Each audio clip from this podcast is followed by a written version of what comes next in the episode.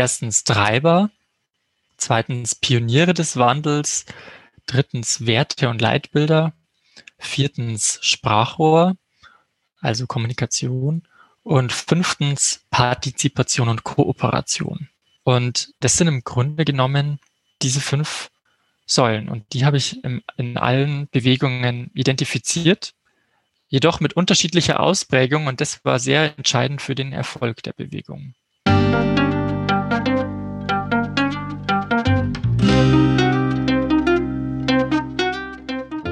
Schön, dass du wieder reinhörst. Ich begrüße dich ganz herzlich bei Ich, Wir alle, dem Podcast und Weggefährten mit Impulsen für Entwicklung.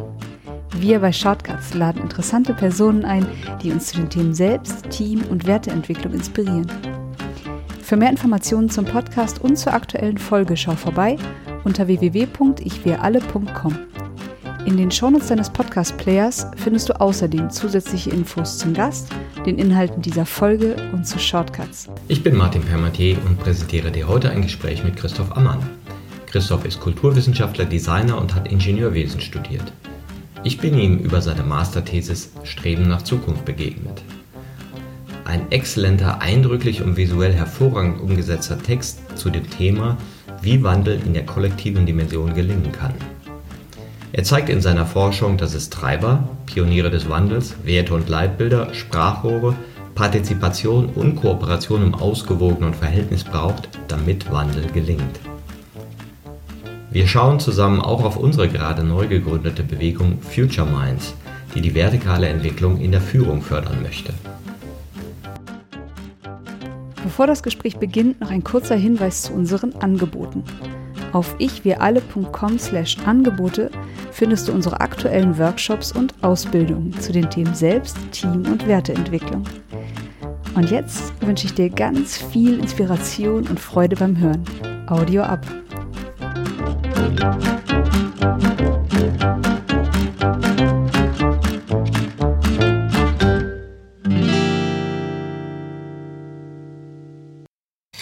Hallo hier bei Ich wie alle. Ich freue mich heute besonders Christoph Ammann zu begrüßen. Hallo Christoph. Hallo. Christoph, ich habe dich irgendwie indirekt kennengelernt. Ich habe bei Bosch Siemens Haushaltsgeräte ein äh, Seminar oder Seminartage gegeben und in der Abteilung, wo du auch mal warst, wo du zurzeit arbeitest. Ja, du bist Kulturwissenschaftler, Designer und hast auch mal Ingenieurwesen studiert. Also eine ganz interessante Mischung. Und ich bin dann auf deine Masterthesis gestoßen. Streben nach Zukunft. Und über die wollen wir heute im Podcast reden. Und bevor wir auf die eingehen, vielleicht sagst du ein bisschen was zu deiner komplex aufgestellten Persönlichkeit mit vielen Talenten. Okay, genau. Also ich heiße Christoph und bin 29 Jahre alt und komme aus Traunstein und arbeite in München bei der BSH. Und mich interessiert halt alles Mögliche und ich will alles Mögliche verstehen und irgendwie vernetzen und habe eine große Leidenschaft und merke das auch immer mehr, dass das schon lange war eigentlich und eine Faszination für das Thema Ursache und Wirkung. Also wie hängen Dinge miteinander zusammen und weil ich auch sehr an das Prinzip Ursache und Wirkung glaube und dabei merke ich, dass ich immer wieder dazu tendiere, so ein Big Picture zu erstellen in meinem Kopf. Und ich glaube, das ist auch wahnsinnig wichtig, erstmal das große Ganze oft zu betrachten, um dann eben zu merken, welche sind denn eigentlich die entscheidenden Räder, an denen man drehen kann. Und diese vielseitige Interesse, dieser Wille, alles verstehen zu wollen, der zeigt sich eben in meinem Lebenslauf mit den verschiedenen Studiendisziplinen. Und lange hatte ich das Gefühl, vor allem bei Bewerbungen, dass es eher eine Schwäche vielleicht ausstrahlt. Also, oh Gott, der ist so unentschlossen, der weiß nicht, was er will. Und je selbstsicherer ich werde oder wieder mehr zu mir finde, desto mehr merke ich, dass das eigentlich mich halt auszeichnet und so gesehen eigentlich meine Stärke tatsächlich ist. Also ich finde mich schnell in Themen ein und ich nutze diese verschiedenen Disziplinen, um sie zu vernetzen und, und es ermöglicht mir irgendwie immer mehr tatsächlich verschiedene Blickwinkel einzunehmen und allein durch die Diskurse in den verschiedenen Studiengängen und ja, und ich sehe es mittlerweile als meine persönliche Stärke, tatsächlich mein eigenes Muster. Und genau. Und so war es dann letzten Endes auch in der Masterthesis. Ja, und ich bin äh, ganz begeistert davon. Also ich muss ehrlich sagen, ich bin ja Fan von deiner Masterthesis. Ja, vielleicht auch genau, weil es diese Kombination ist aus sehr komplexem Denken. Es geht in deinem Text Streben nach Zukunft darum, wie wir Wandel eigentlich organisieren können, wie Transformationen passieren. Und du hast einmal eben sehr klar darüber aus kulturwissenschaftlicher Seite gedacht, ja, aber auch so ein bisschen diese konstruktivistische Mechanik sozusagen betrachtet, die vielleicht dein Ingenieursdenken dir möglich macht. Und du hast das Ganze in ein wunderbares Design gepackt. Und da dachte ich, ah, ein Seelenverwandter. auch ich bin Ingenieur und mag Modelle und mag es auch, die so in Design zu kommunizieren weil ich merke, dann werden komplexe Zusammenhänge einfacher erfassbar. Ja, wenn du eben auch das Visuelle betrachtest. Und das ist ganz interessant, vor vielen Jahren haben wir mal gepitcht für eine Wissenschaftsveröffentlichung von einem Ministerium und hatten auch ganz was Visuelles uns überlegt. Da meinten die, nee, das ist nicht wissenschaftlich genug. Ja, Wissenschaft muss Bleiwüste sein. Ja, genau. Ach, ja, ja. Also da macht tatsächlich, ich glaube, einen sehr großen Einfluss hatte mein Bachelorstudiengang. Also es ist ein Ingenieursabschluss und nennt sich aber an sich technische Redaktion und technische Kommunikation und hat auch viel mit Wissenschaftskommunikation zu tun. Und auch da war ich lange unsicher, ist das wirklich ein, die Richtung, in die ich will? Der Bachelor, ich habe ihn genommen, weil er so viele Themen abdeckt. Aber ich habe während dem Bachelor oft überlegt, so, hm, was, was soll ich jetzt damit am Ende trotzdem machen? Aber ich glaube, der hat sich, der zeigt sich immer wieder. Und ja, die Frage ist natürlich, inwiefern hat mich der Bachelor dazu befähigt, aber inwiefern habe ich einfach ganz gut dann doch für den Bachelor gepasst. Also ja. Und du hast ja was Kleines vorgenommen, in deiner Masterarbeit mal zu erklären, ja, dieses Streben nach Zukunft, was wir ja irgendwo spüren, wie, lässt sich das eigentlich gestalten? Ja, und du hast zu deinem Text gesagt, ein Appell will Leser ermutigen oder dieser Appell äh, ermutigen und dazu inspirieren, aktiv an einem gesellschaftlichen Wandel im Sinne der großen Transformation Teilhabe zu zeigen. Fand ich auch eine ganz tolle Formulierung. Ja. Und weil wir das ja so, so spüren, irgendwo steht was an und irgendwo merken wir, ja, Wachstumsgesellschaft und all das, hm, ist das wirklich denkbar? Naja, okay, auf 20 Jahre, 30 Jahre, okay, aber spätestens, wenn wir die Perspektive was erweitern, merken wir ja so, nee, geht nicht. Wir müssen Richtung Nachhaltigkeit, Kreislaufwirtschaft und und und und sehen gleichzeitig uns auch mit so einer Ohnmacht konfrontiert. Und wie bist du denn zu diesem Thema gekommen, die große Transformation, und was war so deine Herangehensweise? Ja, gute Frage. Also ich glaube, das ist so eine Frage, die, die selten mit einer klaren Antwort kommt, wenn es um, um eine Abschlussarbeit oder so geht, wie man da hingekommen ist, weil einfach super viele Sinnkrisen allein an einem Tag, glaube ich, da schon passieren. Mir war aber wichtig, einen Schwerpunkt auf Nachhaltigkeit zu legen in der Abschlussarbeit und habe dann mal überlegt, na, was interessiert mich denn? Und ich bin dann über, oder wir haben im Studium das Buch auch von Reckwitz, Andreas Reckwitz, glaube ich, behandelt, Gesellschaft der Singularitäten und dass wir alle so nach Besonderheit und Individualismus streben und das auch teilweise wieder natürlich diese, dieses expansive, diesen expansiven Lifestyle-Konsum anregt als Zeichen von, Aus, also zum Ausdruck von Individualismus. Und ich habe dann überlegt, hm, ich will irgendwie Richtung subtilen Individualismus vielleicht gehen. Und mich interessieren indigene Kulturen sehr und alte Kulturen und dachte, vielleicht geht's in diese Richtung. Wie kann man den Individualismus subtiler, nachhaltiger gestalten. Hab dann aber gemerkt, dass ich eigentlich gar nicht so recht weiß, worauf es am Ende rauslaufen könnte. Dann habe ich nochmal überlegt und grundsätzlich hat mich das Thema Reflexion, Selbstreflexion, Wandel, Transformation auch schon immer sehr interessiert und dachte dann, ich will ein Kinderspiel entwerfen, weil da das einfach die nächste Generationen sind und es soll unbedingt irgendein Kinderspiel sein, das irgendwie nachhaltiges Leben anregt vielleicht auch für die ganze Familie. Und dann stieß ich in den Recherchen auf Harald Welzer, ein Soziologe, und der, da habe ich einen Artikel gelesen, ich weiß nicht mehr, wo der war, der hieß Hinterm Horizont. Und da sagt er, dass wir wieder mehr Zukunftsbilder brauchen. Und das war dann für mich so, ja, Zukunftsbilder klingt toll, auch als Designer klingt es toll. Und dann bisschen verknüpft vielleicht mit dem spielerischen Konzept war dann die Idee zu sagen, ach okay, ich mache eine App, die es ermöglicht, irgendwie als Kollektiv Zukunftsbilder zu generieren in der App.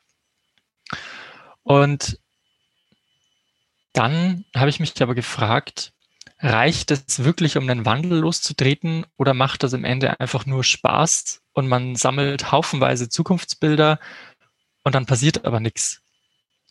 Und dann war die Sinnkrise vollkommen im Grunde, weil ich mir dann dachte, ja, Mensch, ich denke viel zu sehr in Lösungen und verstehe eigentlich das Problem nicht, den Weg tatsächlich gar nicht und habe dann nochmal einen Neustart begonnen. Einfach nochmal gesagt, okay, was haben denn eigentlich diese Themen alle gemeinsam und was will ich eigentlich erreichen mit meiner Masterarbeit? Und wichtig ist mir, nachhaltigen Wandel anregen zu wollen und einen Wandel, also ich will einen Wandel anregen, für den man uns in der Zukunft vielleicht mal dankbar sein wird, dass wir ihn heute gestartet haben. Und, und das war dann eigentlich so ein Schlüsselmoment, weil der Begriff oder dieses Dankbarkeitsgefühl ja dann bedeuten muss, dass wir in 30 Jahren idealerweise erfolgreich gewesen sein müssen, damit man uns dankbar ist. Und das war eine ganz wichtige Erkenntnis, weil ich dann sagen konnte, okay, wenn ich will, dass man uns dankbar ist, muss der Wandel gelingen. Also muss ich verstehen, wie Wandel gelingen kann und nicht nur, wie Wandel an sich vielleicht abläuft, wie das in der Vergangenheit war, sondern wie er wirklich konkret gelingen kann, wie eine Art Geheimrezept oder so. Und so kam ich dann letzten Endes auf diese Leitfrage, wie kann gesellschaftlicher Wandel gelingen? Und ich dachte dann, naja, wie fange ich da jetzt an? Ich werfe einfach mal einen Blick in die Vergangenheit auf eben erfolgreiche Wandel und habe dann begonnen mit der französischen Revolution und wollte wirklich verstehen, wie der Wandel, wirklich den Keim der Wand, des Wandels verstehen wollen, wie das Streben nach Wandel begann, bei welcher Person, an welchem Punkt wurde das irgendwie ausgelöst? Also wirklich, wie begann dieses Streben nach Zukunft von einer einzigen Person vielleicht vor 300 Jahren? Und das fand ich dann super inspirierend, den Gedanken. Und ja, weiß nicht, kriege ich auch direkt jetzt noch eine Gänsehaut, wenn ich daran denke, weil ich ab dem Moment dann dachte, okay, jetzt wird es eine richtig tolle Reise in Richtung Vergangenheit und Geschichten von einzelnen inspirierenden Menschen, die man vielleicht gar nicht mehr kennt heute. Und so kam es dann dazu. Ja, ist schön, weil während du gesprochen hast, hatte ich auch drei Momente mit Gänsehaut. weil das eine, ich habe gestern einen Podcast gemacht mit Anne Schüller, die ein Buch geschrieben hat über die Übermorgengestalter. Und da hat die so 25 Tipps drin. Und dann habe ich gesagt, ja, welches ist denn für dich der wichtigste von diesen 25? Ja, und da sagt sie, ja, der letzte, Zukunftsbilder finden. Und ich sage auch immer, ja, es ist so einfach, die Apo Zukunft apokalyptisch zu denken und sagen, ah, das wird nichts. Ja, aber zu denken, wie könnte es denn werden? Wie ist denn der Möglichkeitsraum? Ja, und, und dann hast du noch einen anderen Moment gesagt, dass du eben äh, in Lösung gedacht hast, dann machen wir dies, machen wir das, diesen Quick-Fix, den ja mal alle wollen, so nach dem Motto, da ist ein Problem, macht, dass das weg ist. Ne? Ich will eine Welt ohne Probleme. Und diese Spannung auszuhalten, das Problem bleibt, wir kriegen es nicht so einfach mal weg, aber wir können eine Richtung definieren, von der wir wissen, dass da die Lösung sein wird. Ohne dass wir jetzt schon sehen können, wie die, wie die ist. Wir wissen, dass Nachhaltigkeit sinnvoll ist. Wir wissen, dass Kreislaufwirtschaft sinnvoll ist. Wir wissen, dass Gerechtigkeit zu weniger Spannungen in Gesellschaften führt. Also lass uns mal in die Richtung gehen. Ja. ja, und vielleicht ergeben sich dann nämlich ganz viele Lösungen und nicht nur die eine, in der man gerade denkt. Und das fand ich ganz spannend, ja. Und okay, und dann hast du angefangen, die, die französische Revolution zu, anzugucken als ein Phänomen von Wandel. Genau. Also, ja, ich wusste gar nicht so recht, wo ich eigentlich anfangen soll. Ich kannte die französische Revolution hauptsächlich aus dem Geschichtsunterricht und wusste grob im Hinterkopf, okay, das Ganze begann mit dem Sturm auf die Bastille. Und das hat mir aber überhaupt nicht gereicht, dieser Punkt, weil ich dachte mir, naja, wie kam es denn dazu? Dass sich die Leute da versammelt haben. Wie haben die das organisiert überhaupt? Und warum die Bastille und wer war da dahinter? Und dann musste ich wirklich super tief graben und dann Bücher lesen, wo ich die Schrift erstmal entziffern musste. Und, und es war, ich kam mir dann echt vor, ein bisschen wie so ein Detektiv. Und es war total toll. Also ja, ich habe dann irgendwie Dokumente gefunden, die tatsächlich so eine Art Zeitdokument so vor 300 Jahren waren, so zu Zeiten der französischen Revolution. Und dann waren da Namen genannt, die ich noch nie zuvor gehört habe. Und klar, wenn man sie dann googelt, findet man sie. Aber bis ich sie finde, also das war echt ein Prozess. Und ja, und dann bin ich immer mehr auf Menschen gestoßen, die schon 100 Jahre vor diesem Sturm auf die Bastille Ungerechtigkeiten in der Bevölkerung festgestellt haben und angeprangert haben und sich dann dafür schon eingesetzt haben. Und das hat einfach lange, lange gedauert, bis das wirklich viele Leute erreicht hat. Und dann habe ich mich da einfach mal berieseln lassen von der französischen Revolution. Und als nächstes dann, als ich damit soweit mir das alles notiert hatte und auch im Kopf abgelegt, dachte ich mir, okay, jetzt brauche ich eine andere erfolgreiche Bewegung, die vielleicht auch sehr groß war und bis heute nachwirkt. Und dann habe ich mir die Abschaffung der Sklaverei angeschaut, vor allem in England, weil die ja wirklich weltweit war, die Bewegung. Und da war es eigentlich dasselbe Spiel wieder. Ich wollte schauen, was sind Einzelschicksalsschläge gewesen? Gab es irgendwelche einschneidenden Erlebnisse? Welche Menschen äh, haben protestiert oder keine Ahnung? Wo begann das Ganze auch wieder? Und wirklich wieder den Keim verstehen in England. Und auch da habe ich dann ganz viele einzelne Geschichten im Endeffekt gefunden über einzelne Personen, die ich noch nie zuvor gehört habe und die super inspirierend waren. Und naja, und so ging das dann weiter. Ich habe mir neue Bewegungen gesucht, die vielleicht auch mal aus heutiger Sicht gescheitert waren, um einfach da verschiedene Vielfalt auch reinzukriegen. Oder zu sagen, hm, das waren vielleicht kleine Bewegungen wie eher die Weiße Rose oder sehr oder auch Bauhaus, also international, aber vielleicht eher wieder ein sehr spezifisches Thema an sich. Wie das dann so ist, man denkt einfach in Mustern oder ich und versucht immer wieder Dinge zu vereinfachen. Und ich glaube, das ist so grundsätzlich bei Menschen. Und natürlich in meinem Hinterkopf habe ich dann schon Dinge in eine ähnliche Schublade abgelegt und bei jeder neuen Bewegung, die ich mir angeschaut habe, dachte ich mir so, nein, aber jetzt trotzdem noch mal offen bleiben. Vielleicht stoße ich jetzt auf irgendwas, was wieder in gar keine Schublade passt. Und so war es am Ende, dass ich mir neuen Bewegungen angeschaut habe. Also die französische Revolution, Abschaffung der Sklaverei, die deutsche Jugendbewegung, Weiße Rose, Bauhaus, Frauenbewegungen global, dann nochmal im speziellen MeToo-Bewegung, Transition Towns, also eine nachhaltige Bewegung, Fridays for Future und ganz zuletzt als zehnte Bewegung eigentlich dann die große Transformation. Und ja, und dann war irgendwann der Punkt, dass ich gesagt habe, okay, irgendwie konnte ich schon Muster rauskristallisieren, Überschneidungen. Und es waren stellenweise mal sieben Überschneidungen, dann doch wieder vier. Dann habe ich überlegt, sind die Grenzen denn klar genug? Lässt sich manches irgendwie doch verknüpfen oder nicht? Und am Ende ja, lief es dann auf fünf Überschneidungen raus. Und genau, die fünf, die nenne ich die fünf Säulen gesellschaftlichen Wandels. Fand ich auch eine schöne Adaption, weil diese Transformationen sind ja oft Haltungswechsel im Kollektiven. Ja, also wenn man sagt, ah, wir haben Sklaven, super, ganz tolle Idee, ja, kannst du ja tolles Business mitmachen und irgendwann sagt man, nee, ich fühle irgendwie, obwohl es ein gutes Businessmodell ist, das ist keine Antwort, mit der ich leben möchte. Und so sind wir auch von vielen Dingen betroffen, wo man sagt, ah, super Businessmodell. Und irgendwas in uns sagt so, ja, ich fühle aber, dass das vielleicht langfristig keine schöne Sache ist. Und diese Umstellung im, im Persönlichen ist ja dann sozusagen dein, dein eigenes Gefühl, sagt, nee, ich handle jetzt anders.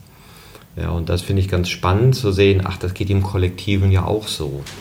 Dass wir also gesellschaftliche Vereinbarungen wechseln dass wir neue, zu neuen Sinngebungen im Kollektiv kommen und sagen, ja, früher haben wir das so gemacht, dann haben wir Leute versklavt, jetzt machen wir es nicht mehr. Früher haben wir andere bestimmen lassen, jetzt machen wir Demokratie. Früher waren die Menschen entrechtet, jetzt machen wir Menschenrechte. Ne? Also diese Sachen. Und du hast fünf Punkte erkannt. Welche sind denn diese fünf? diese fünf Punkte oder die Überschneidungen waren dann letzten Endes, also ich habe die genannt, erstens Treiber, zweitens Pioniere des Wandels, drittens Werte und Leitbilder, viertens Sprachrohr, also Kommunikation und fünftens Partizipation und Kooperation. Und ja, ich kann die gerne mal kurz im Detail erklären. Ich glaube, das ist ganz hilfreich. Und zwar habe ich einfach dann gemerkt, schon während dem Recherchieren eigentlich, während der ganzen Detektivarbeit, dass jede Bewegung irgendeinen Missstand zugrunde liegen hatte, irgendein Problem, eine Ungerechtigkeit oder so, die Leute dazu getrieben hat oder motiviert hat, das ändern zu wollen, das anpacken zu wollen. Wie du eben schon gesagt hast, auch zum Beispiel in der Französischen Revolution, ja, dass einfach 90 Prozent der Bevölkerung nicht die Rechte genossen wie der erste und der zweite Stand. Also der dritte Stand war 90 Prozent der Bevölkerung. Oder dass bei Abschaffung der Sklaverei, das da gibt es ja auch letzten Endes zwei Seiten. Einerseits die, das, die, ja, das menschenunwürdige Leben im Grunde der Versklavten und gleichzeitig aber auch dann dieser, also das war ein Problem und gleich und ein Missstand und gleichzeitig aber auch wie du schon meintest, diese Haltung, also dass auch die Sklavenhalter selbst irgendwann zu dem Moment kamen, zu sagen, okay, das ist irgendwie moralisch nicht mehr vertretbar und auch die hätten quasi von einem Wandel persönlich profitiert und Versklavte ebenfalls. Also auch da ein interessanter, also eine Motivation auf allen Seiten letzten Endes, das ändern zu wollen. Oder auch bei Bauhaus war ein Treiber, in Zeiten der Industrialisierung wieder zum Handwerk zurückzufinden. Und bei Frauenrechten eben Gleichberechtigung von Männern und Frauen und Fridays for Future letzten Endes den Klimawandel, ja, vielleicht nicht zu stoppen, aber ihn zumindest zu verringern und oder in die Länge zu ziehen. Und das sind alles Dinge, Missstände, Probleme, die Menschen vorantreiben. Und diese Menschen, die das vorantreibt, die nenne ich dann die Pioniere des Wandels. Also Menschen, die diese Probleme registrieren, die vielleicht davon betroffen sind und, und das ist jetzt das Entscheidende, was dagegen tun wollen. Also die wirklich vielleicht, die sich exponieren, die sich, die protestieren, die aufklären, die von mir aus auch ja, weiß ich nicht, bestimmt Feinde in dem Moment auch auf sich ziehen und ihnen das trotzdem wert ist. Also wirklich Vorbilderrollen einnehmen. Und die gab es in jeder Bewegung letzten Endes, also aus den unterschiedlichsten Bereichen. Also oft wie bei französischen Revolution und der Abschaffung der Sklaverei kamen die Pioniere tatsächlich aus der eigentlichen privilegierten Milieu tatsächlich, aber nicht nur. Oder auch bei, ja, ich glaube, das bekannteste Beispiel aktuell für Pioniere im Bereich Nachhaltigkeit wäre zum Beispiel Greta Thunberg, die sich da wirklich täglich hingesetzt hat und dieses Schild hatte, bis sie dann registriert wurde und Anhänger gefunden hat. Und solche Leute sind extrem wichtig, weil sie eben Leute anziehen und vielleicht mehr Pioniere hervorbringen. Drittens, Werte und Leitbilder. Also ich habe dann auch festgestellt, okay, wir haben einen zugrunde liegenden Missstand bei einer Bewegung, wir haben jemanden, der etwas dagegen tun will. Und infolgedessen kommt dann meistens auch irgendwie eine Vision, was will man denn ändern, wo will man denn hin? Also ein Zielbild tatsächlich. Und das hatte man. Also in der französischen Revolution war es dann ganz klar die Gleichheit vor dem Gesetz. Und es gibt ja da diesen bekannten Spruch, die Freiheit Brüderlichkeit und Gleichheit oder so. Und das war eine super simple Vision, bei der sich wahnsinnig viele Menschen aufgehoben haben. Dann bei Sklaverei zu sagen, ja, die Freiheit der Menschen. Und bei Fridays for Future zu sagen, den Klimawandel zu stoppen. Das sind Visionen, das sind Zielbilder, Dinge, nach denen man streben will. Und damit spricht man wieder weitere Menschen an. Damit man aber diese Menschen anspricht, über all diese Themen braucht es die vierte Säule, also Sprachrohr, Kommunikation. Das heißt, man muss Aufklärungsarbeit betreiben, man muss über die Missstände sprechen, man muss vor Leuten an sich sprechen. Also auch Pioniere müssen ja das Wort ergreifen und kommunizieren. Man muss über die Ziele sprechen, über die Werte und Leitbilder sich austauschen, all das ist super wichtig und verschiedene Bewegungen haben alle möglichen Mittel dazu genutzt. Also sei es irgendwie Vorträge, sei es Buttons wie in der Abschaffung der Sklaverei, es gab Magazine, es gab wirklich wie so eine Art Tournee letzten Endes durch die Länder, wo wirklich einzelne Pioniere wirklich durch das ganze Land gereist sind und irgendwo täglich auf einem anderen Marktplatz aufgeklärt haben. Es gibt Lieder, es gibt Parolen, es gibt Pamphlete, es gibt auch im digitalen Zeitalter Tweets. Man kann da wirklich sich alle möglichen bedienen. Man kann Memes nutzen, alles Mögliche, um das Ganze anzusprechen. Und idealerweise führen diese ersten vier Säulen, wenn man da wirklich aktiv was macht, dazu, dass man eben Menschen für sich gewinnt, also die dann partizipieren wollen, wirklich aktiv teilhaben wollen und kooperieren wollen. Also die sagen, ja, ich strebe nach denselben Zielbildern. Ich will auch ein Pionier werden. Ich will für euch ebenfalls die Werbetrommel für diesen Wandel schwingen. Ich will Teil davon sein und etwas ändern. Und das sind im Grunde genommen diese fünf Säulen. Und die habe ich in, in allen Bewegungen identifiziert, jedoch mit unterschiedlicher Ausprägung. Und das war sehr entscheidend für den Erfolg der Bewegung. Ja, ich fand es auch sehr präzise erfasst und äh, mir stach dann so ins Auge, ja, okay, wenn das die Haltungserweiterung im Kollektiv ist, ne, was sind denn die Parallelen beim Individuum? Ja, und, und da gibt es ja auch ganz gut erforschte Ergebnisse, was führt eigentlich bei Individuen zu Veränderung der Haltung oder Erweiterung der Logik. Dann könntest du sagen, ja, der Treiber ist, du musst motiviert sein. Ja, äh, du musst irgendwie motiviert sein. Die Pioniere des Wandels ist, Du brauchst sozusagen emotionale Referenzbilder, oft in dir selbst. Ich war schon mal anders, in der und der Situation war ich anders, das finde ich attraktiv. So könnte ich ja auch sein. Ich habe schöne Gespräche geführt, ich habe anders mit Mitarbeitenden zusammengearbeitet, das war besser. Also so dieses Beispiele finden. Und bei den Werten und Leitbildern dachte ich so, ja okay, das geht so um die Vision von einem persönlich aber es geht dabei ja auch um diese emotionale Spannung, die entsteht in einem. Ja, und, und wenn du Werte und Leitbilder in der Bewegung hast, dann sind ja immer Ausdruck einer, einer Spannung. Ja, das hätte ich gerne als Wert, aber es ist im Moment anders. Und diese Spannung treibt ja, weil sie dein Gefühl berührt. Ist nicht schön so. Wenn da der Müll an meinen Beinen lang streichelt und ich stehe in der Brandung. Ne? Und beim Sprachrohr eben diese Aufklärung und Ziele, wo ich auch denke, naja, wenn du die selbst entwickeln willst, brauchst du ein gewisses Know-how. Wie geht gewaltfreie Kommunikation? Was ist überhaupt die Entwicklung? Was auch immer. Ne? Also wozu eben auch sowas wie das Modell der Haltung dienen kann. Und Partizipation und Kooperation sagt man im Persönlichen auch, der größte Treiber für persönliche Entwicklung ist Austausch mit anderen, mit Wachstumsgefährten. Ja, wenn du andere findest, die sagen, ich will mich auch entwickeln, ja, und, und da sagst du, sag mal, wie ist bei dir? Ach so, ja, bei mir auch, ja, hm, und was machst du denn dann? Ja, das, ja, klasse. wenn, wenn du dieses Umfeld für dich hast, ist also persönliche Entwicklung möglich. Und das fand ich interessant, dass also diese Ermöglicher sich durchaus vom Individuum aufs Kollektiv übertragen lassen. Und scheinbar, und das wäre auch so eine Frage an mich, kommen die in einer Reihenfolge? Also ist es so, erst erscheint der Treiber, dann die Pioniere, oder ist das mal so, mal so? Vielleicht noch ganz kurz zu deiner ersten Feststellung oder diese Parallelen. Das finde ich total spannend, weil ich das tatsächlich erst vor wenigen Tagen festgestellt habe, dass ich mir dachte, Mensch, kann man das eigentlich auch tatsächlich aufs Individuum übertragen, diese fünf Säulen? Und ich habe das noch gar nicht durchgedacht an sich, aber fand es gerade super erhellend, vor allem aus deiner Expertise auch rauszuhören, dass es doch Sinn macht. Und das fand ich gerade super toll. Also wirklich genau damit, wo ich mich vor kurzem gerade äh, befasst habe. Jetzt zu der Frage, ob die in der Reihenfolge ablaufen. Schwer zu sagen.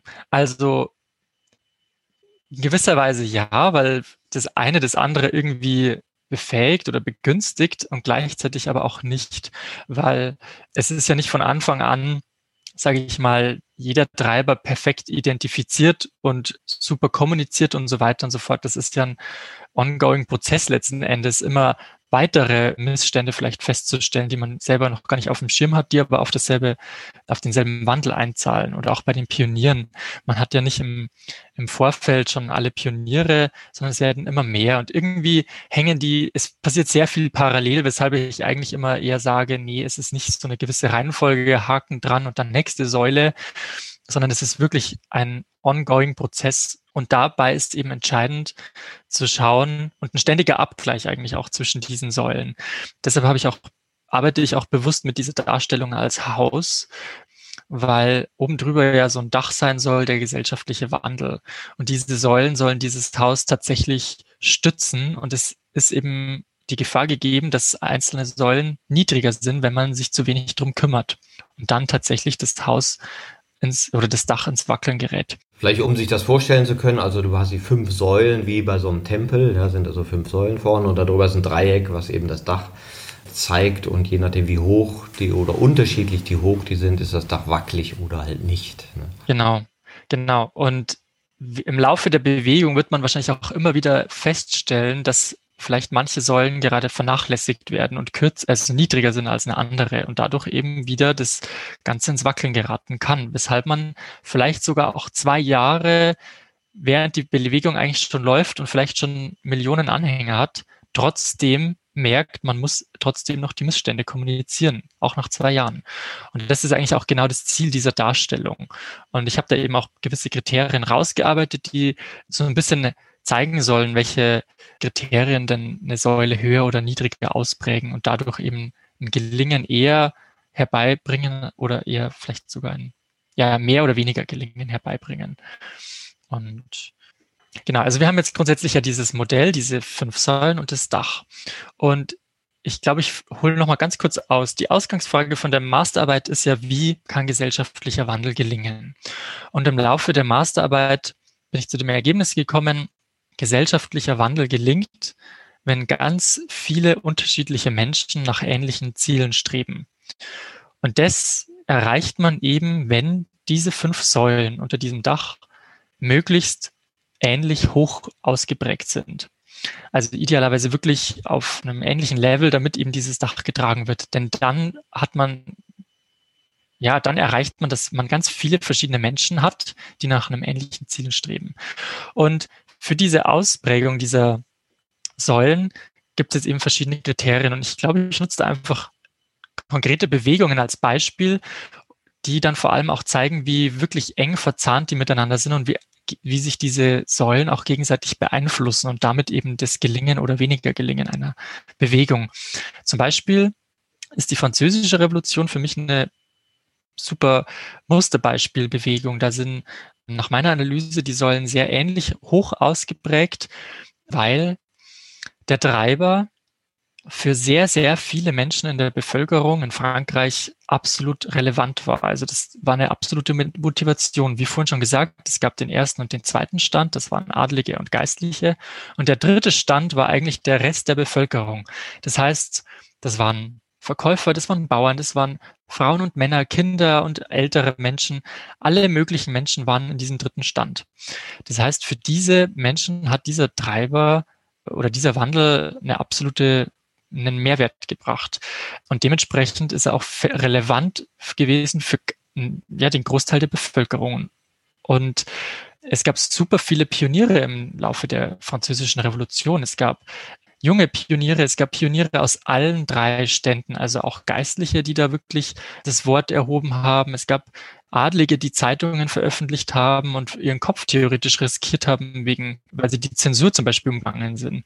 Und es gab Frauen, die Pioniere waren in Zeiten der französischen Revolution. Und das ist tatsächlich auch während der französischen Revolution entstanden auch die ersten Frauenbewegungen tatsächlich. Und auch hier, also quasi wahnsinnig vielfältig die Pioniere und deshalb hoch ausgeprägt. Die Werte und Leitbilder waren ziemlich simpel. Also es gab da so ein Pamphlet mit drei konkreten Zielen und die haben sich die ganze Zeit über eigentlich nicht geändert. Und zwar wirklich mehr Rechte für den dritten Stand, Abschaffung der Privilegien letzten Endes der ersten zwei Stände, also einfach eine Gleichberechtigung in der Bevölkerung und eine Demokratie. Und das hat sich über ja, diese Forderungen, diese Visionen, die haben sich über Jahre nicht wirklich geändert. Und das ist super gut, weil die sehr stabil waren, sehr einfach zu greifen für viele Menschen und da dementsprechend dann hoch ausgeprägt auch die Säule. Die Säule des, des Sprachrohrs war hoch ausgeprägt, weil man wirklich alle damals zur Verfügung stehenden Mittel genutzt hat in der französischen Revolution, das Ganze zu promoten. Also man hat Lieder verfasst, man hat Zeitungen oder Magazine eben gedruckt, man hat ganz viel Präsentationen gehalten auf Märkten, also wirklich intensiv das Ganze genutzt und dementsprechend auch eben hohe Ausprägung.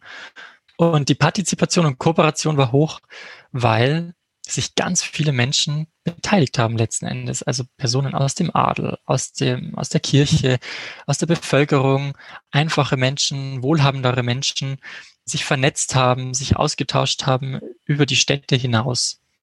Und das hat eben zu einer hohen Ausprägung geführt. Wenn man sich jetzt andere Bewegungen anschaut, wo das vielleicht ein bisschen gemischt ist, wäre mh, hm, ein gutes Beispiel Bauhaus. Bauhaus, der Treiber damals, oder Bauhaus entstand vor 100 Jahren, als eigentlich die Industrialisierung erst richtig Fahrt aufnahm. Und natürlich wollte man damals teilhaben an der Industrialisierung und der Massenproduktion und es war ähm, und es gab ja es gab man konnte viel mehr fertigen auch viel mehr letzten Endes verdienen auch zu der Zeit dann. Kapitalismus nahm Aufschwung und dann kommt auf einmal Bauhaus daher und will eine Rückbesinnung während alle anderen eigentlich gerade voll auf den Zug Industrialisierung aufspringen. Und das war schon mal vielleicht für gar nicht so viele Menschen spannend, sage ich mal, dieser, dieser Treiber zu sagen, naja, warum will man jetzt zurück zum Handwerk, wenn es jetzt erst richtig losgeht? Die Pioniere an sich waren jetzt nicht so viele. Es gab dann hauptsächlich am Bauhaus Walter Gropius und an sich eben dann mit der Schule und aber darüber hinaus gab es jetzt nicht so viel, sage ich mal, wo Bauhaus weitergelebt wurde. Die Werte und Leitbilder sind eigentlich ziemlich klar gewesen haben sich stellenweise über die im Laufe der Jahre immer mal wieder geändert auch, das muss man sagen. Also das war immer so ein bisschen nicht ganz so stabil wie zum Beispiel bei der französischen Revolution. Dafür war beim Bauhaus das Sprachrohr sehr intensiv ausgeprägt. Also das ist, glaube ich, die absolut eine der höchsten Säulen beim, beim Bauhaus, weil die Werbetrommel ordentlich gerührt wurde für Bauhaus und auch bis heute das so ist. Es wurde, es gab ganze Musterstädte irgendwann, Mustergebäude, es gab auch sehr viele Interviews, es gab TV-Auftritte, alles Mögliche. Und Bauhaus kennt man eben deshalb bis heute. Aber heute hat Bauhaus oder was man unter Bauhaus oft versteht, gar nichts mehr mit der eigentlichen Vision von damals zu tun. Also man sieht, die, diese Werte und Leitbilder haben sich ziemlich geändert.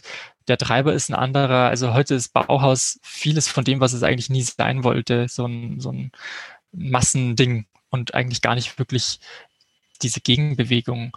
Und die Partizipation war auch sehr homogen. Also das waren wirklich auch hauptsächlich von Leuten, die sich von den Treibern angesprochen gefühlt haben und alle anderen wollten damit nicht so viel zu tun haben. Die haben das eher vielleicht sogar, ja, belächelt.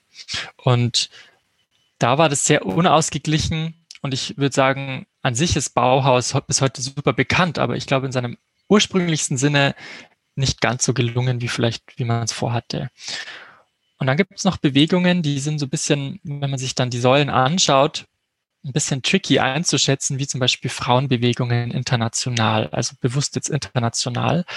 Denn da habe ich in der Analyse sind drei diese fünf Säulen, also die Pioniere, die Werte und Leitbilder und die, das Sprachrohr, sehr, sehr hoch und ähnlich ausgeprägt. Und es sieht eigentlich schon mal auf den ersten Blick ziemlich stabil aus und man könnte sagen, na ja, dann ist die denn nicht gelungen oder, oder wie sieht denn das so aktuell aus? Und wenn man dann aber sich die erste und die letzte Säule anschaut, dann erkennt man vielleicht, warum man da immer noch nicht ist, wo man schon längst sein wollte und sein sollte. Und zwar die Treiber, wenn man sich anschaut. Also was sind denn tatsächlich die Missstände, die Menschen motivieren, was ändern zu wollen, dass eben Frauen gleichberechtigt sind weltweit, also nicht nur Deutschland. Und dann wird man feststellen, dass allein die Hälfte der Bevölkerung schon mal vielleicht gar nicht aktiv betroffen ist von diesen Missständen, also wir Männer. Wir versuchen vielleicht empathisch zu sein, aber wir können vieles gar nicht nachvollziehen, glaube ich. Und gleichzeitig ist es auch so, dass viele Frauen tatsächlich, glaube ich, noch gar nicht genug aufgeklärt sind und vielleicht wie in Deutschland schon und in Europa, aber in manchen anderen Ländern fehlt der Vergleich zu äh, anderen Ländern und die sehen vielleicht gar nicht, wie es bei uns, dass bei uns Frauen gewisse Rechte haben, die sie nicht haben, ist einfach der Zugang zu Wissen nicht da, zu Informationen nicht da. Das muss man berücksichtigen. Also viele kommen vielleicht gar nicht auf die Idee, das als wirklichen Missstand wahrzunehmen, als Problem. Und dann beeinflusst das Ganze natürlich auch die Partizipation. Also die ist in der, in der Säulendarstellung noch geringer ausgeprägt als der Treiber, denn selbst wenn man sagen würde, okay, vielen Frauen ist vielleicht das Problem bewusst, dann ist die tatsächlich sich dafür stark zu machen nochmal eine andere Herausforderung. Und auch da wieder global gedacht, in manchen Ländern haben Frauen tatsächlich gar nicht die Möglichkeit, auf die Straße zu gehen, selbst wenn sie wollten, selbst wenn sie von dem Missstand wissen. Und das ist alles, was man berücksichtigen muss. Also, und das erschwert das Ganze natürlich global gesehen und macht es auch so schwer zu sagen oder deshalb dauert es einfach sehr viel länger, weil wir einfach weltweit ganz auf unterschiedlichem Level sind. Selbst wenn man sagt, okay, wir alle wissen, es gibt super viele Pioniere, vor allem auch in, Europa oder in anderen Ländern. Es gibt die Werte und Leitbilder sind absolut klar, Gleichberechtigung. Und auch das Sprachrohr, wir wissen alle, dass das ein Problem ist, dass da was sich ändern muss. Aber trotzdem sind diese anderen zwei Säulen einfach niedriger ausgeprägt und die beeinflussen diesen ganzen Prozess. Ist interessant. Und jetzt könnte man ja in der Logik sagen, ja, okay, dann stärke ich die Treiber ja, für diese Gleichberechtigung in Form von Gesetzen, in Form von Quoten, in Form von was auch immer, wo ich sage, der Treiber ist nicht groß genug, weil die männlichen haben dann nicht so einen Drang, ja, die sehen es in die Notwendigkeit. Also kann ich das ja sozusagen steuern. Genau, man könnte jetzt gezielt sagen, naja, wie schafft man es tatsächlich, dass noch mehr Menschen irgendwie das Empathie dafür kriegen, ein Bewusstsein für das Problem und sich im Bezuge auch der Partizipation wirklich sagen, sie können sich beteiligen, ohne vielleicht was befürchten zu müssen, ohne jetzt irgendwie abgestempelt zu werden oder sonstiges. Das wäre der, der andere Punkt. Also Treiber sagen, ja, okay, zum Beispiel über Gesetze und Partizipation und Kooperation fördern. Jetzt gibt es ja in Deutschland dieses Frauenstärken Working Out Loud Netzwerk. Wenn man sich das international vorstellt, über das Internet vernetzen sich Frauen global, gehen mehr in Austausch, sehen mehr Perspektiven, wie es auch sein kann. Würdest du sagen, das wäre so eine Handlungsempfehlung, die, aus, die man aus deiner Forschung ableiten könnte? Zum Beispiel. Also ich habe deshalb auch explizit nochmal in der auch MeToo einzeln angeschaut als Frauenbewegung oder als Teil der Frauenbewegung, weil das ja wieder eine ganz andere Ausprägung hat. Und ich glaube, man kann jetzt nicht nur sagen, die Frauenbewegung grundsätzlich, sondern es gibt ja da ganz viele oder wie die Suffragettenbewegungen ja auch damals. Und da hat man zum Beispiel gesehen, okay, die haben MeToo genutzt und da war die Partizipation enorm und der Hashtag hat super viel Vernetzung gebracht und Teilen von Schicksalsschlägen und auch für dafür gesorgt, dass man Geschichten öffentlich macht, dass auch vielleicht die Empathie angeregt. Und da sieht man, ist die Ausprägung schon wieder ganz anders, aber natürlich, weil das auch ein ganz anderer Kontext wiederum war. Das war in Ländern, wo eben vielleicht Twitter zugänglich ist, wo die Leute, die Gesellschaft mittlerweile irgendwie bereitet dafür war, über sowas zu sprechen, wo die Plattform, wo auch Nachrichten darüber berichtet haben und all sowas. Und da sieht dann zum Beispiel der Erfolg schon wieder ganz anders aus oder die, die Ausprägung dieser Säulen. Man muss da, glaube ich, im Kontext immer denken und ruhig auch in kleineren Einzelbewegungen innerhalb der großen Bewegung. Ja. Ja, das finde ich auch super spannend, weil ich auch gerade eine Bewegung gestartet habe, zusammen mit mehreren Gründern, und zwar Future Minds, ja, futureminds.info. Und da geht es darum, dass wir gesagt haben, Mensch, vertikale Entwicklung, also die Erweiterung der Haltung ist eine super Sache. Wenn wir das in Führung bekannter machen und in Politik und bei Entscheidern und in Presse, dann werden wir vielleicht eher eine kollektiv andere Wirklichkeit konstruieren können, als wenn wir in den alten Logiken bleiben, die ja hm, vielleicht erwiesenermaßen noch nicht den großen Wandel zur Reife gebracht haben, obwohl die Treiber lange bekannt sind, obwohl der Club of Rome jetzt schon für über 50 Jahre die Grenzen des Wachstums aufgezeigt hat.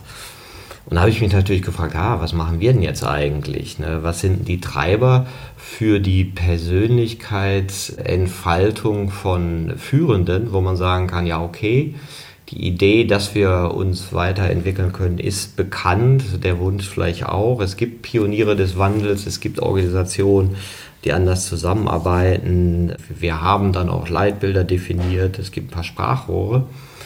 Und äh, wir haben jetzt eben auch ein äh, erstes Community gegründet, um Leute in Austausch zu bringen. Wie würdest du klein oder was würdest du kleinen Bewegungen empfehlen, wenn sie sagen wir, mit deinem Modell arbeiten? Also finde ich eine tolle Initiative und auch schon hört sich schon sehr, sehr gut an. Also was würde ich empfehlen? Mhm. Im Grunde will ich dieses Fünf-Säulen-Modell ein bisschen als Ansatz nutzen und Bewegung zu sagen, okay, das ist jetzt nicht nur eine Analyse, sondern auch irgendwie eine Art Tool, das man aktiv im Alltag anwenden kann, eben für Bewegungen wie eure. Und dafür empfehle ich, ja, die Säulen folgendermaßen zu nutzen, und zwar einmal mit einer Ist-Analyse zu starten. Also ich habe auch so eine Kurzanleitung entwickelt und man startet quasi mit einer Ist-Analyse und sagt, oder schaut sich an, wie sehr man denn diese Säulen aktuell ausprägt anhand dieser Kriterien, die ich da so ein bisschen auch vorhin gerade zum Beispiel erwähnt habe. Also für wen ist das alles relevant? Haben wir eine diverse Aufstellung der Pioniere vielleicht? Haben wir stabile gemeinsame Werte und, und welche Tools nutzen wir für die Kommunikation und all sowas? Also dass man sich da eine Ist-Analyse macht und versucht, das zu bewerten, die Ausprägung der Säulen.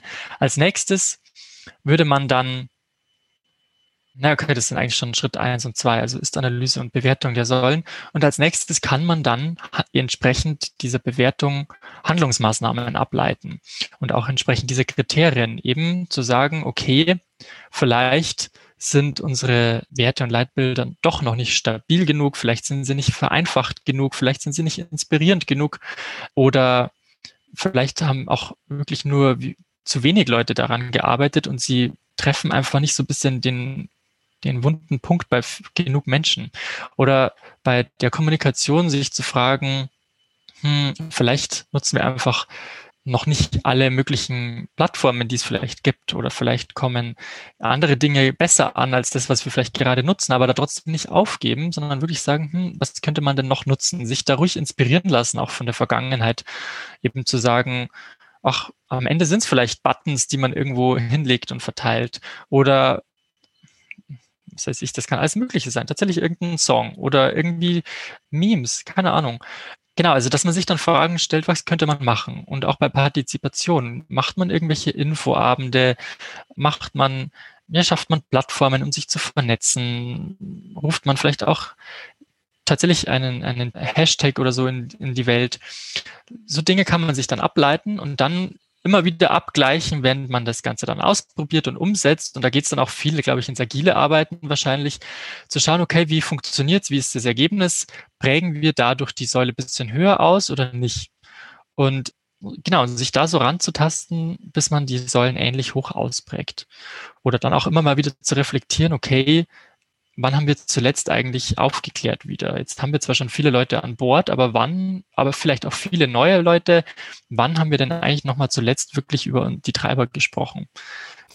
Ja, ich denke auch, denke auch manchmal, ja, die Treiber sind ja da, wir alle wollen Wandel und jetzt vielleicht in der Führung und New Work und das ist ja irgendwie da. Es gibt Pioniere, es gibt auch Sprachrohre, wenn ich mir überlege, boah, wir haben jetzt hier im Podcast 50.000 Abonnenten, fantastisch, super, Bücher, alles da, Webseiten schön gemacht. Ne?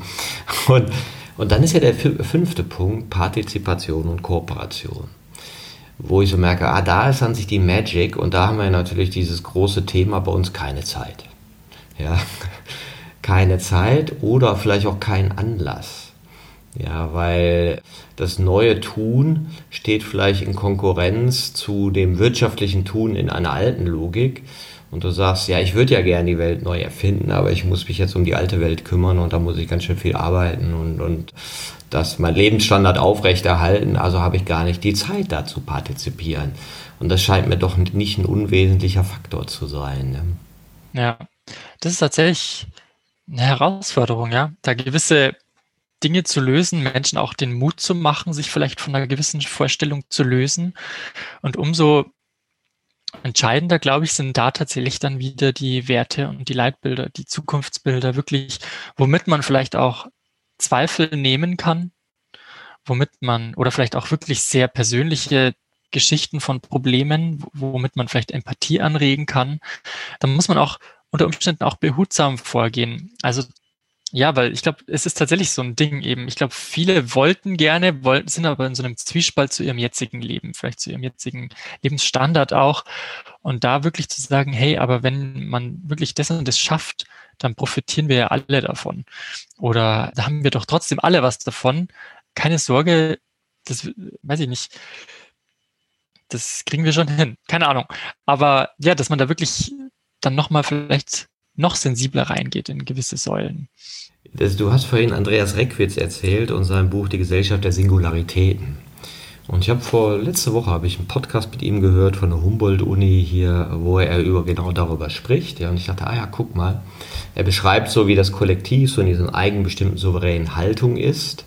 Ja, und wir eben als Singuläre, ich optimiere mein Leben, ich hole das Beste raus, ich werde super glücklich, mache die geilsten Reisen, ja, habe die coolsten Freunde und bin irgendwie total außergewöhnlich.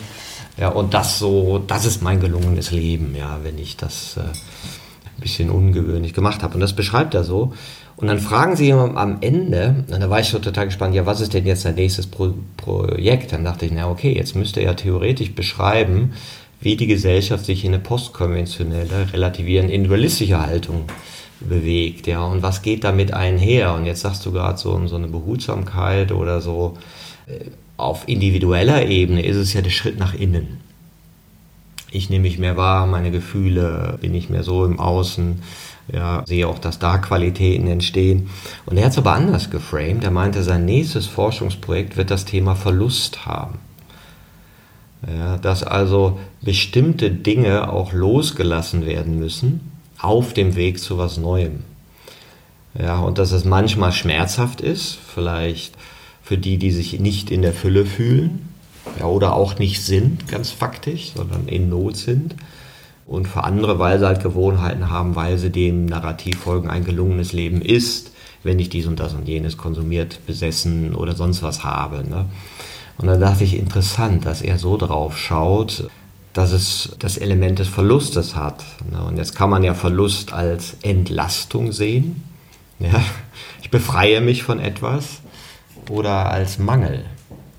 Ja, ja, also das ist super interessant, weil ich, im Grunde geht es uns heute, glaube ich, nicht stellenweise nicht anders wie vor 300 Jahren oder so oder 200 Jahren oder 100 Jahren. Also ich glaube, es gab immer diese dieser Wandel, der nur dann ging, wenn man gewisse Gewohnheiten ablegt, gewissen, gewisse Dinge, die man gewöhnt ist, Wohlstand loslässt. Also ich glaube trotzdem, auch damals bei Abschaffung der Sklaverei, für viele war das wahrscheinlich sehr wohl ein Vorteil, Sklaven zu haben für, den, für alles Mögliche.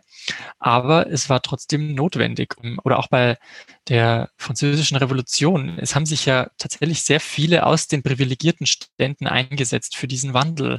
Wohl wissend, dass sie in Zukunft nicht mehr das Leben führen werden, nicht mehr diese privilegierten Rechte haben werden, wie davor.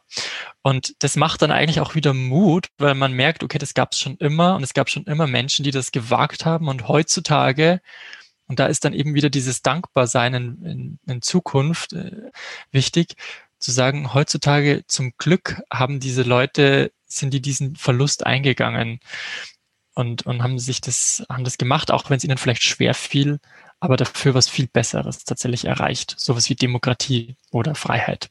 Und und ja, und ich glaube, wenn man sich das doch wieder ein bisschen ins Gedächtnis ruft, macht es einem vielleicht manchen Verlust ein bisschen einfacher.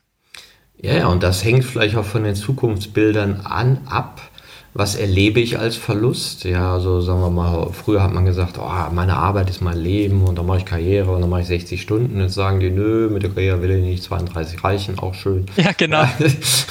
und das große Haus, ach nee, da bist du immobil, brauche ich auch nicht. Und das Auto, ach nee, brauche ich auch nicht. Ne? Mache ich ja alles mit anderer Technik, alles wunderbar, habe ich ein schönes Leben, ohne das zu haben. Also manche Dinge auf dem, auf dem Weg zu einem nachhaltigeren Leben sind dann ja mit einem anderen Haltung gar keine Verluste mehr. Ne? Und das ist ja auch interessant. Und du sagst ja auch, es ist, äh, die, du bist Designer und es ist auch Aufgabe des Designs, Zukunftsbilder zu machen und eben uns auch vielleicht auch innerlich zu neuen Perspektiven zu führen, ja, was denn erstrebenswert ist. Ja, ja genau. Doch, doch. Also das ist auch super spannend, weil ich genau das gleiche gefühlt auch gerade um mich herum beobachte. So diesen Shift weg von Karriere, Karriere und Vollzeit arbeiten und ich habe das Gefühl, so die Generation Z, die noch ein bisschen jünger ist als ich, dass es da noch viel extremer ist. Also ich glaube, da werden auch Unternehmen echt, das wird eine Herausforderung, wirklich attraktiv für Arbeitgeber zu sein für die nachkommenden Generationen, glaube ich. Weil ich glaube, das einfach doch noch ein Unterschied ist zu aktuell noch. Und ja, bin ich mal gespannt. Ja, das Interessante, wir denken immer, wie soll denn das alles funktionieren mit diesem anderen Menschen? Und die Antwort wird vielleicht sein, nee, wird nicht funktionieren. Ja, also du kannst keine Sklavenplantage aufrechterhalten mit Menschen, die, die nicht Ja zur Sklaverei sagen. Dann hast du keine Sklavenplantage mehr. Ne? Und wenn die einmal die Revolution hinter sich haben, dann gibt es keinen Feudalstaat mehr. Das heißt, Und da sind wir wieder beim Verlust. Bestimmte Art von Industrien wird es vielleicht nicht mehr geben. Ja, und das kann schön sein, kann nicht so schön sein. Aber manche fragt man sich, ja, müssen wir das haben? Ist das sinnstiftend gewesen? Ne? Also ganz spannend, ja. Und ich fand auch nochmal jetzt hier auch noch für die Hörer ganz empfehlenswert. Ich habe es so Spaß gesagt, wer Walter Mörs kennt und das Buch Der Bücherdrache, der weiß, was das Orm ist. Also ein beseelter Text, ja, der, der einen ganz gut abholt. Und ich fand wirklich dein Text, das Streben nach Zukunft, ist kurz, sehr gut illustriert und hat unglaublich schöne Sprachbilder. Und ich fand es auch sehr schön, wie hoffnungsvoll du darüber redest, weil es ein Thema ist, wo man ja gerne ins Bashing kommt. Die Menschen sind zu doof, wir müssen alles anders sein, sondern wo man sagt, nee, das, das passt schon, wir sind halt da, wo wir sind, aber wir können schlau drauf gucken. Ja, und wir können mit Weisheit drauf gucken und vielleicht Möglichkeitsräume erkennen. Und das fand ich auch, dieses Versöhnliche und gleichzeitig strahlst du auch mit deiner Präzision eine gewisse Autorität in dem Text aus, weil man denkt so, ja, ist schon bestechend, wie du das so alles auffächerst. Ja, das fand ich sehr schön. Ne? Freut mich, doch. Und ich glaube auch diese Verbindung, also Zukunftsbilder, wie können wir von einer Zukunft erzählen, die eben nicht nur Verlust und Verzicht hat, ja, sondern, und du sagst ja auch, wie können wir auch vielleicht begeistern, dass wir nicht vor einer Katastrophe stehen, sondern vor dem Verhindern deren und dass es an sich eine Heldenstory ist, an der wir arbeiten können.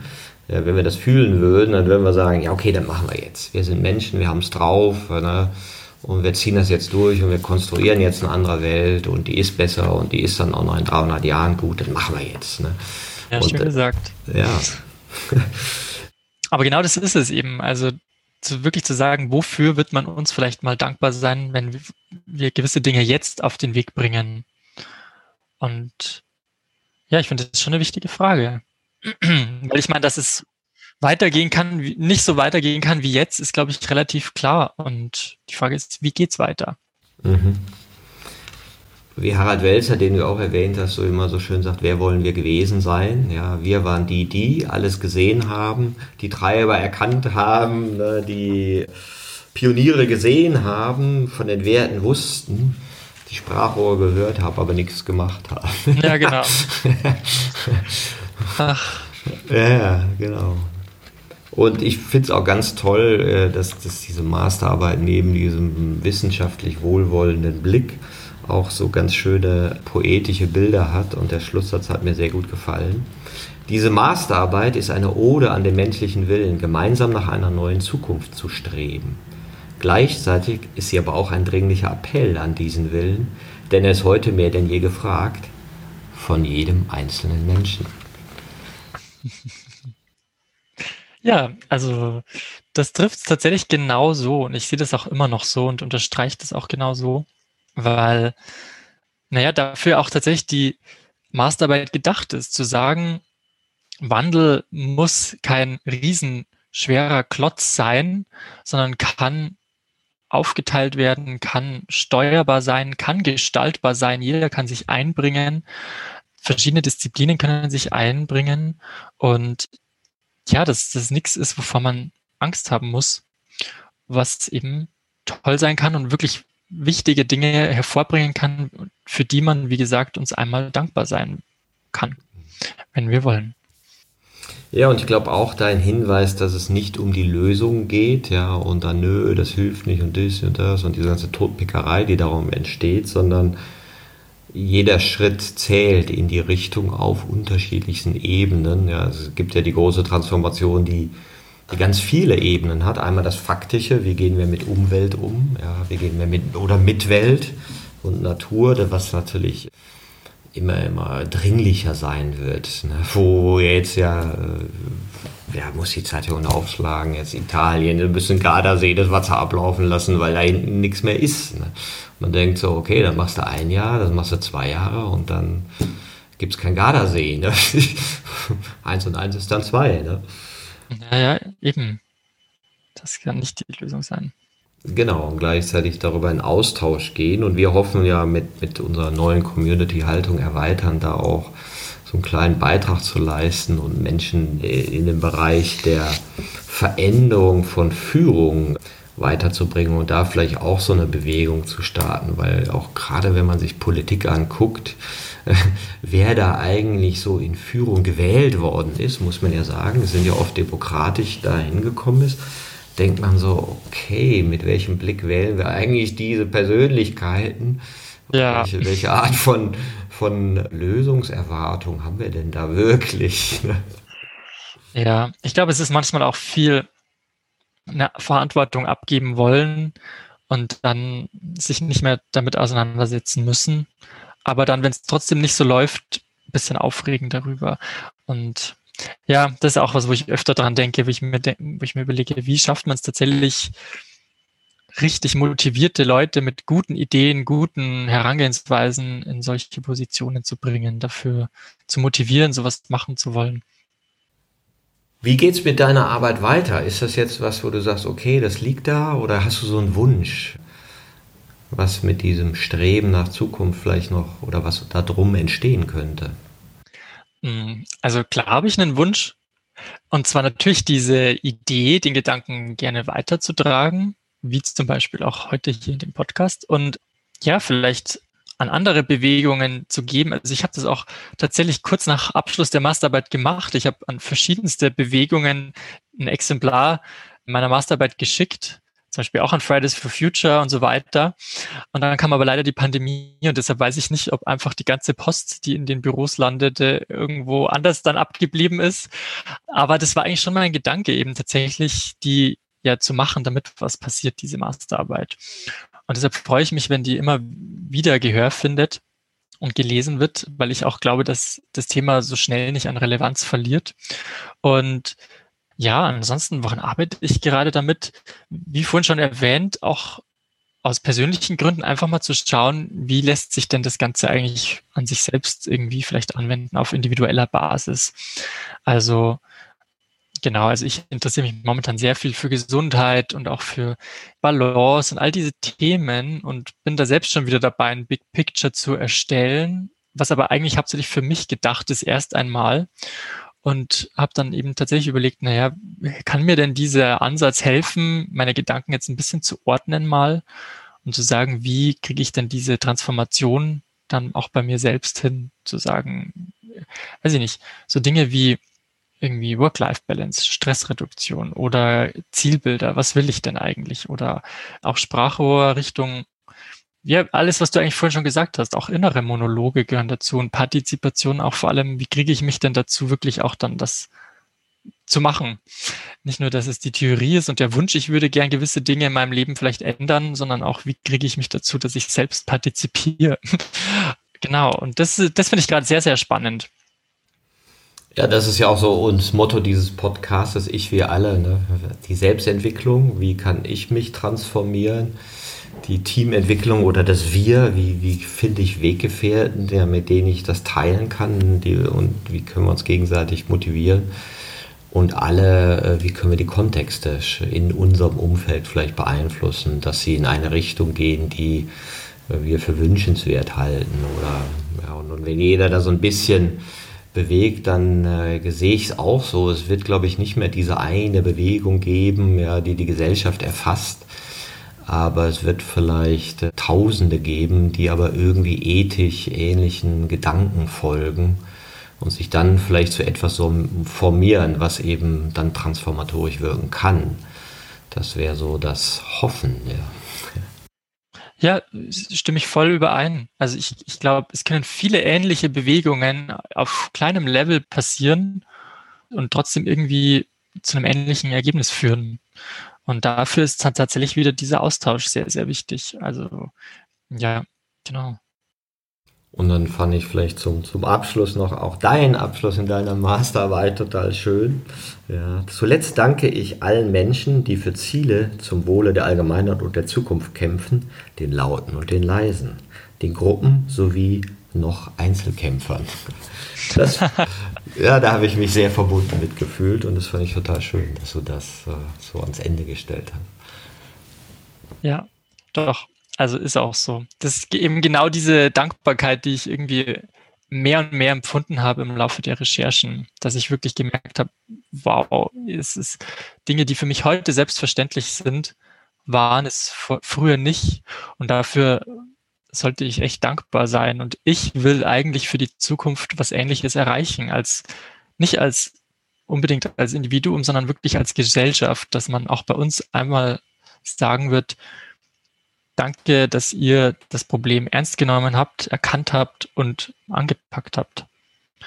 Und im Großen wie im Kleinen und als Einzelperson oder als, als Gruppe. Und ja, das hat mich die ganze Masterarbeit auch sehr gelehrt. Ja, und ich denke auch, wenn, wenn wir so schauen, welches Potenzial der Mensch hat, oft sagen wir, ja, die Menschen sind, äh, mögen wir nicht, ne? der, der Krebs des Planeten oder sonst was, aber ich sehe es ja auch, auch so sehr positiv als Potenzial. Das stehen wir sowas von am Anfang. Also wenn wir uns besinnen, besinnen würden, ja, und, und, und, und, einfach diesen, diese Kontexte ändern und entwicklungsorientiert ausrichten, ja, das, das, das ist gigantisch, wer wir sein könnten. Natürlich, natürlich. Und ich glaube auch zutiefst an, an das Potenzial von Menschen. Also ich finde, auch wenn es mir stellenweise manchmal schwerer fällt und manchmal leichter, aber grundsätzlich Menschen sehr inspirierend. Und ja, wir haben wahnsinnig viele Möglichkeiten, die man nutzen kann, geistig, physisch, all sowas und auf sozialer Ebene. Und das stelle ich auch immer wieder fest, also oft auch überraschend fest. Und dann kommen doch wieder so Momente, wo ich mir dann auch selbst oft denke, so hätte ich nicht erwartet und überrascht mich positiv und, und gibt mir dann wieder Hoffnung, wenn ich sie gerade brauche. Und das ist, ja, also wir Menschen haben da schon sehr, sehr viel mehr drauf, als sie uns, glaube ich, oft manchmal bewusst machen. Ja, danke Christoph für deine wunderbare Inspiration zu den Wegen, wie wir nach Zukunft streben können und Wandel gestalten können, indem wir auf Treiber schauen, Pioniere des Wandels etablieren, Werte und Leitbilder schaffen, Sprachrohre finden und Partizipation und Kooperation anstiften. Ja. Danke dafür und für den wunderbaren Austausch. Und ich werde meiner Bewegung Future Minds oder unserer Bewegung da jetzt nochmal genauer drauf schauen und vielleicht sind wir auch noch Kontakt und du kannst uns ein paar Tipps geben. Ich danke dir. Sehr gerne. Ich sage auch danke und danke fürs Zuhören.